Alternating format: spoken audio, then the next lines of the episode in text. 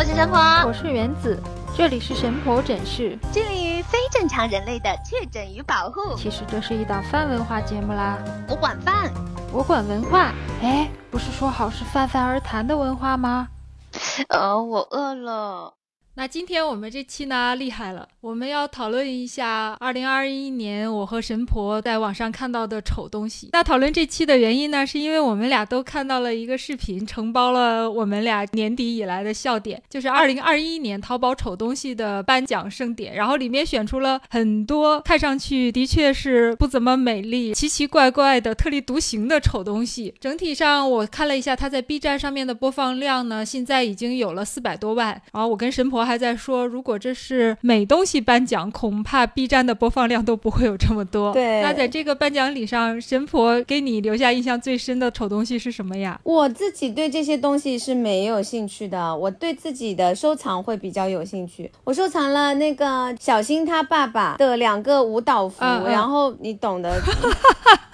是芭蕾舞那种吗？对，我可以拍照片给你，但是不要传给别人啊。说好了啊。你这么一说啊，我也想起来，在做这期节目之前，我也把我淘宝的收藏夹打开看了一下。不打开不要紧，一打开我才发现，哎，我好像对自己的审美的认知跟我以前想的也不是十分的一样。我看我的收藏夹里收藏的有一些东西，包括说有一个预售的手办嘛，是一个鳄鱼的手办，但是这只鳄鱼长得是蛤蟆的形状，就是。它有一个蛤蟆臃肿的胖胖的身子，但是它长着一个鳄鱼脸。还有说日本的一个艾丽的鲤鱼精的扭蛋，它的身体是一个相扑，而且穿着相扑那样的兜裆布嘛，但是它的脸是一只鲤鱼的脸，而且就是那种雄心勃勃要跃龙门的鲤鱼，身上连着一个相扑的身体。我收藏了很多就这样的奇奇怪怪的东西，我也不知道我当时是怎么样激发了我对审美的这种感觉，把它给收藏起来啊，太棒！了，其实你有没有发现之前那个丑东西的这个 icon 啊，是绿色头的那个鱼，那个鱼是哪来的啊？绿鱼头是不是那个周星驰电影里面的？好像是上下原创吧，看起来。其实我第一眼看的时候，觉得特别像我小的时候看金凯瑞的《变相怪杰》对里边的那个绿脸嘛，他也有绿脸嘛。嗯，对。然后今年的绿鱼头就火了嘛，因为今年在疫情的时候，好像是满洲里吧，是不是全民核酸？再加上那边天气非常冷嘛。然后，因为要在室外做核酸，新闻报道拍到的时候，就在一片寒冷的冰封的空气里，大家瑟瑟发抖，在那里排队的时候，突然发现有一个人戴着一个绿鱼头的面具，在人群里站着。他那个面具啊，就是一张绿色的，有点像鱼人的那样的一个脸，然后瞪着一个面无表情、有一点呆萌的一个大眼睛，看着远方。当这个镜头扫过的时候，似乎跟绿鱼头的这个人发生了一个对视。这个人在这一瞬间看到摄像头在拍自己的时候。突然还左右舞动了起来，就特别像从水里捞上来扔到案板上还在挣扎的一条鱼，只不过那个鱼是躺着扑棱扑棱的跳，而它是站着，然后左右甩动了起来。当时的画面非常喜感，好像是在这个因为疫情嘛，一片这个凄风苦雨的气氛里，给大家增添了一丝欢乐啊！绿鱼头找到了，它是那个韩国人性的一个电影，叫做《鱼男突变》啊，这么深奥吗？还是蛮有深度的，好像类似于卡夫卡的。变形记的那种啊，然后他就命运啊，你看看我，我只是一只咸鱼呀，是吧？但真的是还蛮神的，到现在就红成这样了，醉了。对他应该是抓住了今年时尚的点，这是去年二零二零年评选出来的丑东西嘛。然后今年的话，头套界呀也有这个传承，在二零二一年这个丑东西颁奖的时候，好像获奖的这个头套就是一个橘子精吧，还是柠檬精，还是橙子精这样的一个头套，他是在非常夸张的一边惊讶。一边大笑的这样一张脸，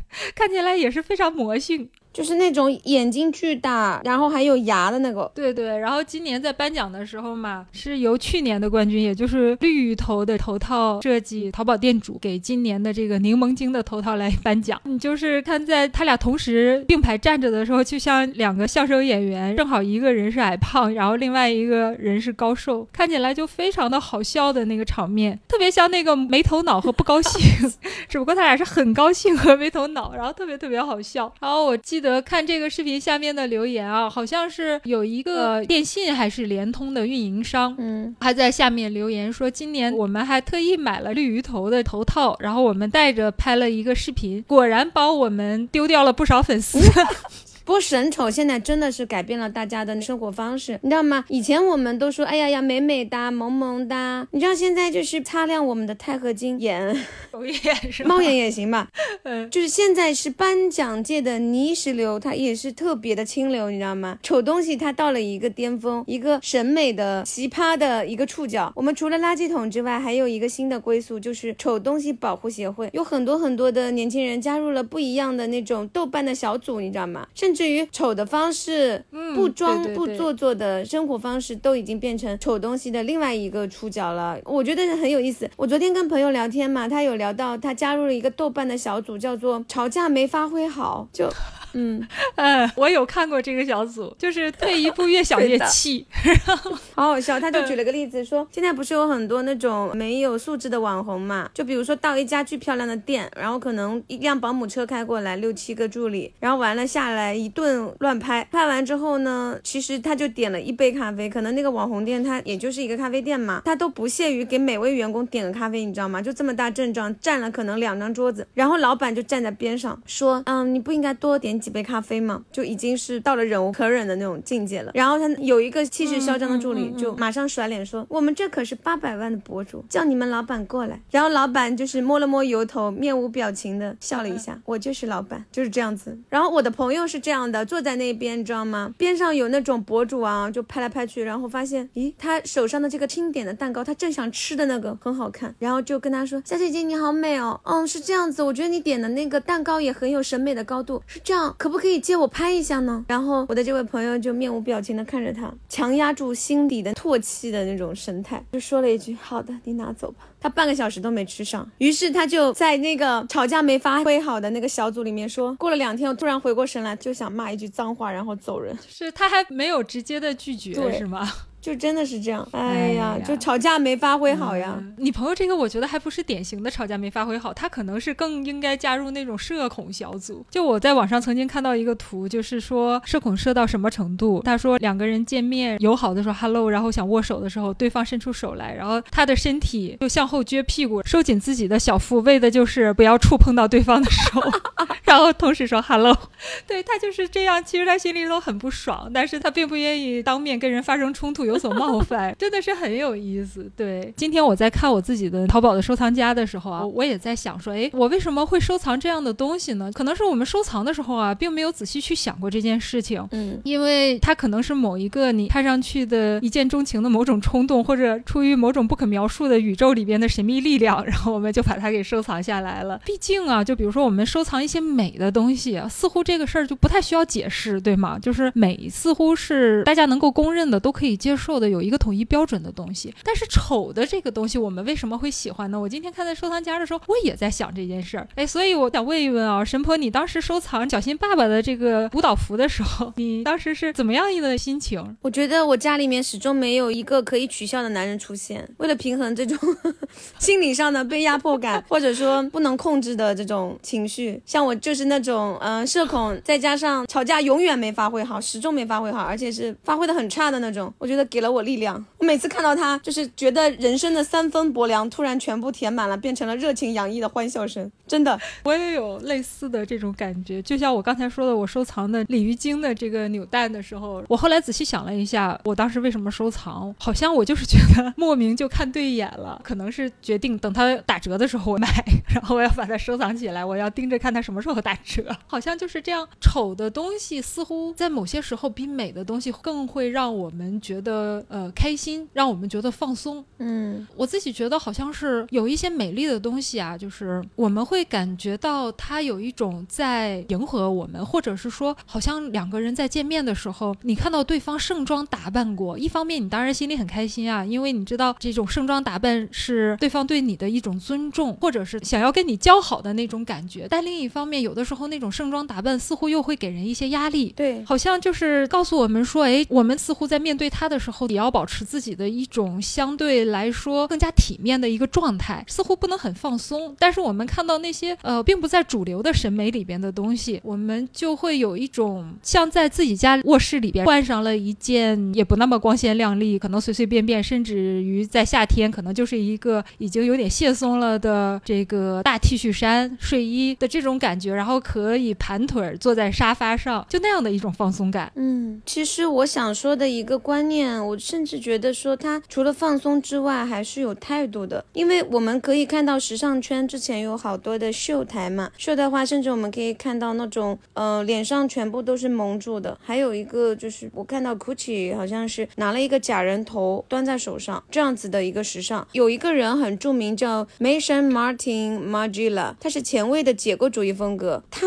就是很知名的，就整一个脸上都是水钻的一个头套，你走到街上，你根本一眼即辨他设计的衣服，因为他的衣服它本身的那种视觉化元素冲击是很强的，他从来没有想过要取悦别人，甚至于我们可以看到，比如说川久保玲有一段时间秀场上面他们的那种发布会出来的衣服，也都是这样一团彩色塑料把人包住，然后脚上就是类似于走过去的时候会有一些，比如说垃圾堆的即视感，甚至于头上就是弄两个不对称的，类似于米老鼠的一个包裹的那种棕色的塑料袋，然后身上就是破破烂烂，对吧？还有各种破布啊，然后堆在一起的，像纺织工厂啊里面的那种车间的堆头一样的，就是一堆堆头走过去。对对对，是有这种感觉。但我觉得是一种态度吧，就类似于比如说我们之前看到那种潮牌，他写说我不是香奈儿，对吧？就用英文写的那种，其实我觉得是一种反时尚、反主流的态度吧，也是一种比较独立的当代的思想的意志。我觉得这其实跟我们现在丑东西的一个流行也是有一些很重要的精神特质的相似的，就包括现在年轻人，他们不再觉得拍的美美的正脸的那种自拍是一个很 OK 的，反而会觉得说好老派、好无聊、好没有创意。然而看到一个就是类似于在夹娃娃机那边有一个巨丑巨丑的皮卡丘，然后拍到那边说啊，这是我见过的皮卡丘丑之最，不接受反驳。后面可能是哈哈哈哈，这种戏谑的可能是非常的对解构的非常轻松的，甚至于有点反派的，用那种嘲笑的方式去面对一些原来认为特别美的东西。我觉得这是另外一种特立独行的美吧，也是一种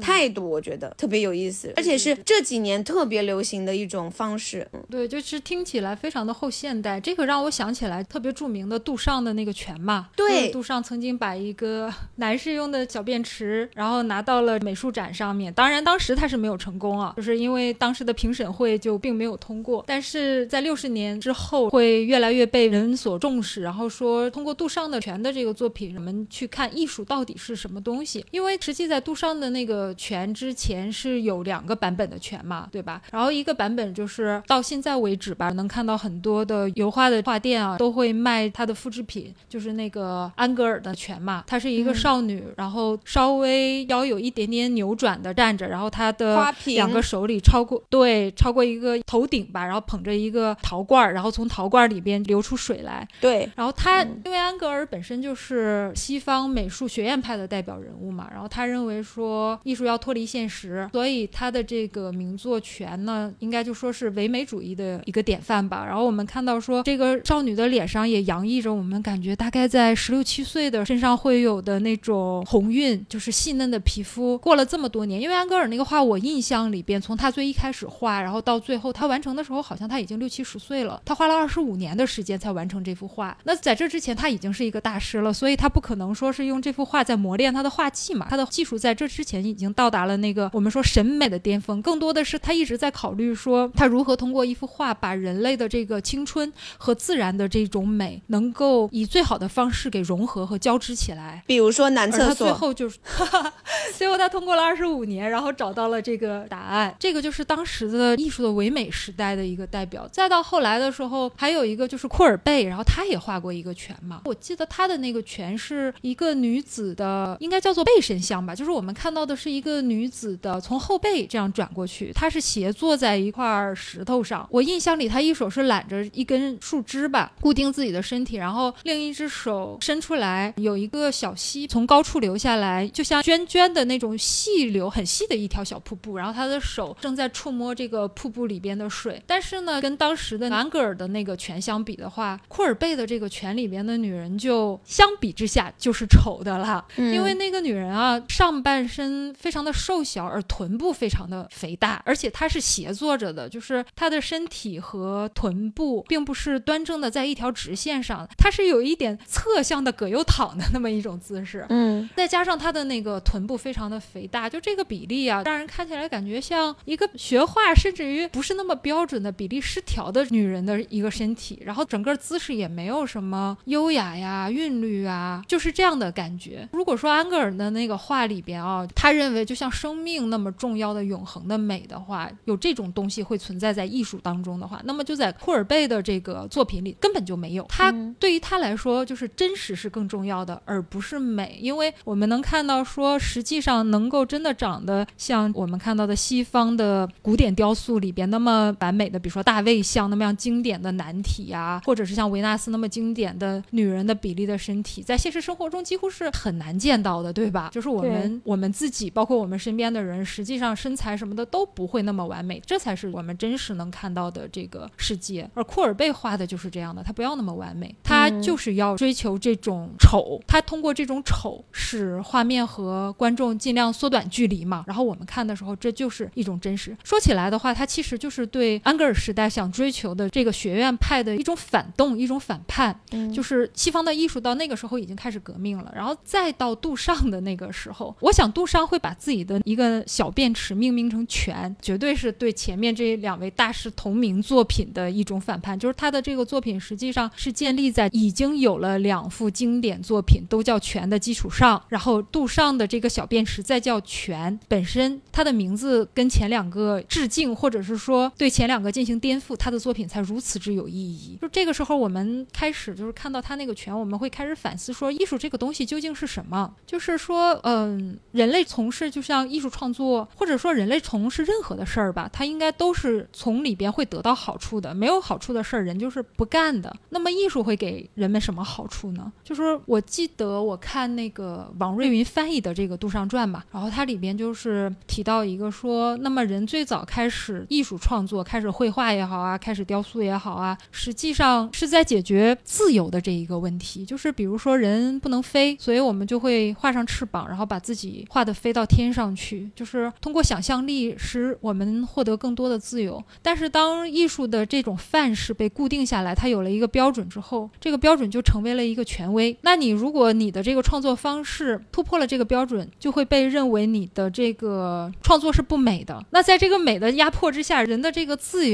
反而没有了。那杜尚发现了这件事之后，他就开始对艺术本身发难。他并不是对某一个艺术风格啊，就像我们前面说的，库贝尔的拳反叛了这个安格尔的拳，就是反叛的这种学院式的这种审美。他还不仅仅在这个，我并不是单指你们其中的一种艺术形式，而是我是说在场的都是不能说都是垃圾啊。但是你们是不是都是在自我的压迫？就是我们到底什么算是艺术，什么不算是艺术？它是通过一个非常怪诞的，然后特别我们认为传统意义上不该在美术馆里头出现的那么一个，甚至于我们认为是有点污秽的东西，然后他做出一个这样大胆的提问，然后他影响了后面整个的这个艺术史。对，我觉得当代是这样子，但是我自己的观点可能不一样。我不认为说丑的东西它就应该是真实的，我也不认为说它是特别值得推崇的一个艺术审美方式。我自己不是这样想的，我想的方式是，我觉得艺术首先是表达，这个表达是在心底里面特别有私人和特别独特视角，或者说特别刁钻的一个态度的这么一种很犀利的表达。但这种表达，很多艺术家很容易被学院派的主流的大众审美的，甚至说人家在干嘛，人家伟大的艺术家在干嘛，人家金融投资圈所看上的作品是什么样的，他们永远在想这个问题。当然不是每一个艺术家是这样，但是我觉得大部分的艺术家他很容易进这个窠臼。就比如说像我们现在在写的东西，我们其实也不是做艺术，我们在做另外一个事情的表达。很多人会告诉我说，神婆文章就要短，现在人的注意力只有三十秒钟，你只能短。我说我短，我只能做视频，我只能去拍照片去了，没有人看文章，我不需要一个三十秒钟停留在我的文章上的任何读者，我可以拒绝吗？嗯嗯，对吗？所以我说，就是对照来说，像我们这种粗浅的、低级的，嗯，所谓的一个创作，比如说我们只能这么说，因为比较大众嘛。但你再看艺术家的那些东西，你去看他，你会发现成功的艺术家他都是有独特视角的。比如说比较知名的一个就是类似于路易斯·布尔乔亚，她是一位女士啊，她创作的那个雕塑，你可以在很多的大型的美术馆的门口可以看到她的雕塑，是一只巨大的蜘蛛，那只蜘蛛，嗯嗯，我之前在那个文艺评论和在朋友圈也发过啊，就是她的灵感来自于她的妈妈，就是她觉得那个东西是美的，你知道吗？就是很有意思。你想想看，一个蜘蛛，嗯，很多人会害怕它，对吗？就像我们可能小的时候看妈妈，然后呢，她肚子很大，因为她怀孕的时候肚子很大，而且她肚子里面总是有一些东西，比如说妈妈发胖了，对吗？然后她的手又很多，她一直在照顾你，七手八脚很忙碌，然后她还是一个经常会吃蚊子，然后防止比如说传播疾病的这么一个东西，因为她一直在保护我们，可是我们不自知，我们觉得她丑陋，对吗？而且她就是隐射了母亲的勤劳、哺育和保护。然后就享誉世界嘛，所有人都会称呼她以及她的作品为 Spider Woman，很有意思。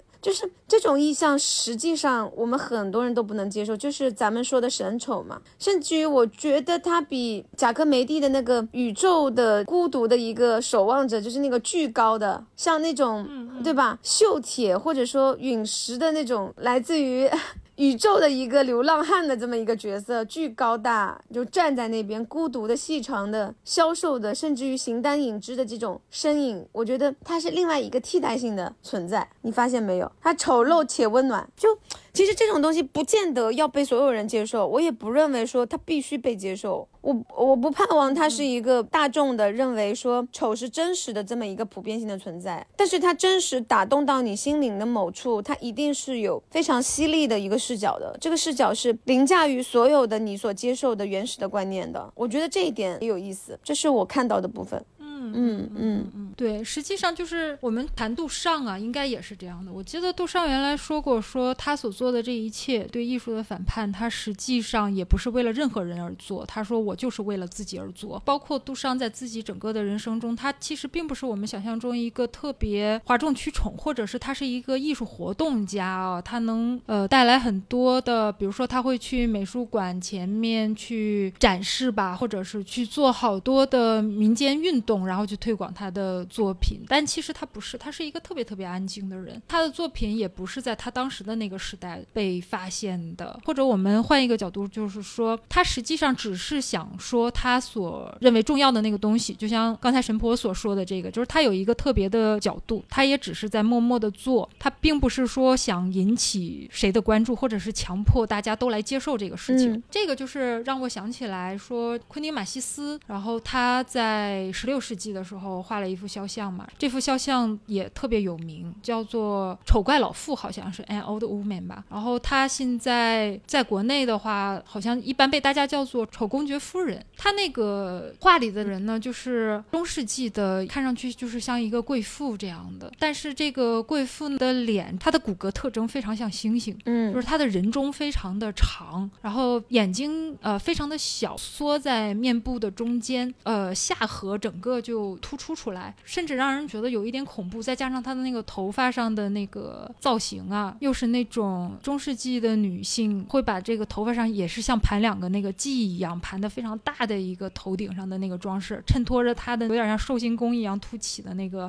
很凸的一个脑门儿，就会让人觉得非常的，一看上去绝对是不美的，甚至于难以接受。但是呢，因为她现在这个画收藏在那个伦敦的国立美术馆嘛，所以这个国立美术馆呢。也拿这幅画做了他的就是这个纪念品，就是文创类的产品，就是做成那个明信片啊什么的。去这个国立美术馆旅游的人啊，就是买的这些文创的纪念品里边，根据统计，哎，偏偏是就是买这个丑伯爵夫人的明信片是最多的，它是最畅销的一个单品。我觉得这个事情就是好像很违反我们的这个常识吧，就是丑它不一定是令人憎恶或者是排斥的，实际的情形可能跟我们。设想的就是恰好相反，嗯，这个事儿就非常有意思。后来我看到就是有人考证说，马西斯的原型的这个模特呀，是一个贵妇人，被称为奥地利的玛格丽特，她可能是患有这个畸形性的骨炎，对，也就是后来被叫做帕杰特病的这种病。它是真实存在的，然后其实英国那个时候有非常大的报道。嗯，其实这幅画原来不是一个单独的画作，它是啊《爱丽丝漫游奇境》的一个插画，它是反过来。拿出来，是反过来，是这幅画启发了《爱丽丝漫游奇境》中的泰尼尔，然后去画那个插图。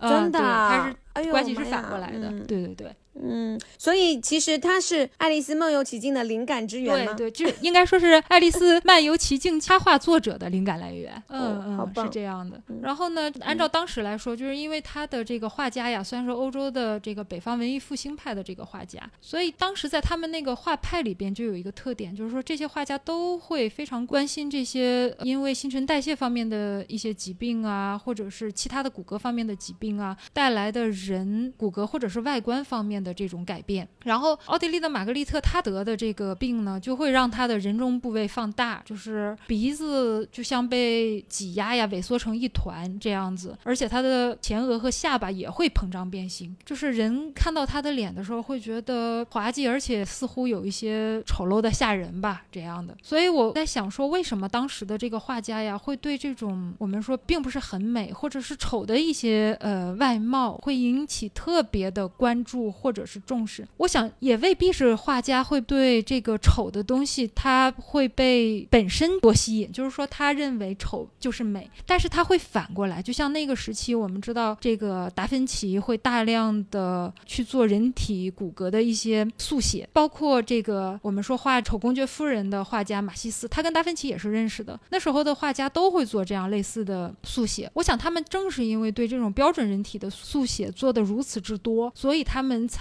会去关注那些跟标准不同的那样的东西。也许正是不在传统范围内的东西，会使他们反思他们所追求的那种美，或者是他们所认为的那种标准到底是什么。如果没有这些非常规的存在，似乎常规性的东西也就不存在了。嗯，其实有意思的是，我想提一个问题啊，到底比如说丑的东西被人接受或者说喜欢，是因为嘲讽和厌恶到极致而产生的一种嘲笑吗？还是说他们真的以为这个部分是美的？我觉得这件事情我们值得探讨。就像我们刚刚说的那个丑国元夫人，她的胸部是被挤出来很饱满，然后上面布满皱纹，然后同时呢，她又类似于手里有一朵玫瑰花，其实那种是求爱或者说充满少女的那种梦想的这么一个内心，但是她的脸又是一个油腻脱发，然后像星星一样，像个动物的一个。非常丑的一个姿态，那到底是什么样的一个状况让人就很想买它呢？或者只是说我们看到了，嗯，在咱们的那个夹娃娃机里面的巨丑的皮卡丘，然后拍个照片说它丑到巅峰了，哈哈哈哈，是这样吗？嗯我想提出另一个思路啊，我们先以就是刚才你说的那个夹娃娃机里边的皮卡丘为例，你有没有注意到，实际上夹娃娃机里边它还有一类的这个会被夹的玩偶，就是我们认为它也是丑的，但是它并不是经过设计的故意的丑，它只是做工简陋，就是它只是做走形了，你有发现吗？就包括我们上一期在做那个玲娜贝尔嘛，然后我们说到玲娜贝尔啊，你有没有注意到？反正我们这边的娃娃机里现在出现了玲娜贝尔的很多的玩偶，但是就是因为它做工比较粗劣嘛，所以它做出来就是尖嘴猴腮的那样的，并不好看。但是我们并不会说那样的玩偶是特别值得关注的，或者我们觉得那个玩偶是它虽然丑，但是又是值得我们更多的放注意力在上面的东西，好像并不是那样的。它的这个会引起我们关注的丑，它似乎也是达到了某一个点，似乎也是要让我们的大脑难以在第一时间去做判断的时候，我们反而会更加的关注，或者是说我们通过这个作品，不管是画也好啊，还是这个玩偶也好，似乎能看到后面的一个故事性。就像你刚才说的，这个丑公爵夫人，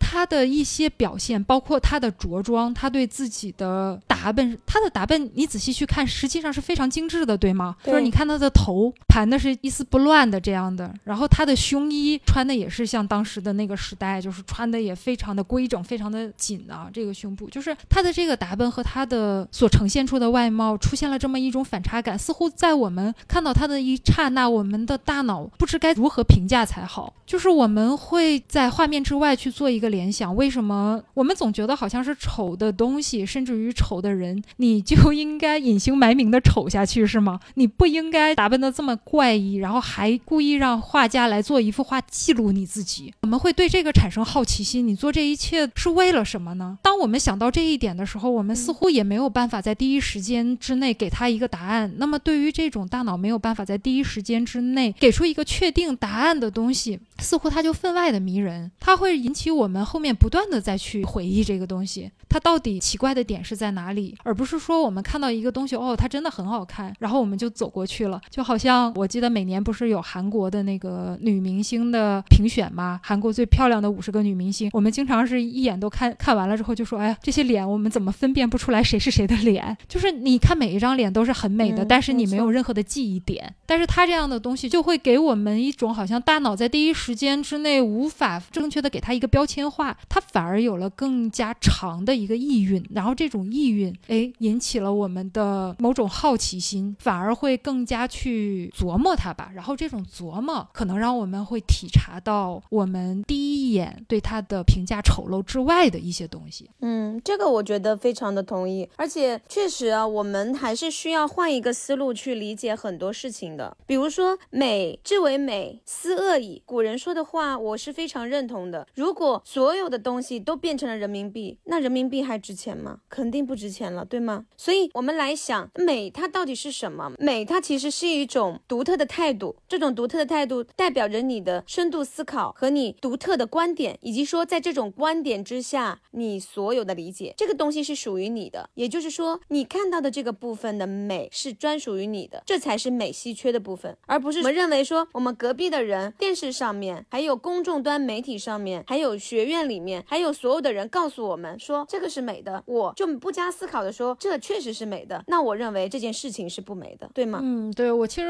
很同意你说的这个美的根源到底是什么？我也认为说美的根源实际上它可能不是来自外在世界的某种我们觉得一望而知，就是我们看这个东西马上就会知道说它就应该是美的，它是外在的世界似乎客观存在的，只不过是我们体察到了而已。我觉得可能不是这么简单的东西，因为我们仔细想一想啊，就是科学研究者有的时候会把他的实验结果描述数为很美，或者我们会听到说数学家会把某一个公式描述为很美，或者某种计算方法他觉得非常简洁、非常美。那就是作为我们不是做这一行来说啊，我们这个外行人啊，从外面在看他们所研究的东西，那我们会觉得说，你科学本身追求的东西应该是客观的，应该是中立的，对吧？为什么就是科学家也好，数学家也好，就会觉着那个枯燥的一个算式啊，或者是某一条抛物线，他会觉得特别美呢？就是说，如果一个东西能够带来人智力啊，或者是知性上的某种愉悦感，那么那个东西很有可能就会让我们觉得它是美的，甚至于枯燥的微积分也是美的。所以这可能就提示我们说，美的根源本身就存在于思维和概念之中，而不是具体的某一个表象。明白，我觉得这个事情确实是有意思的，嗯。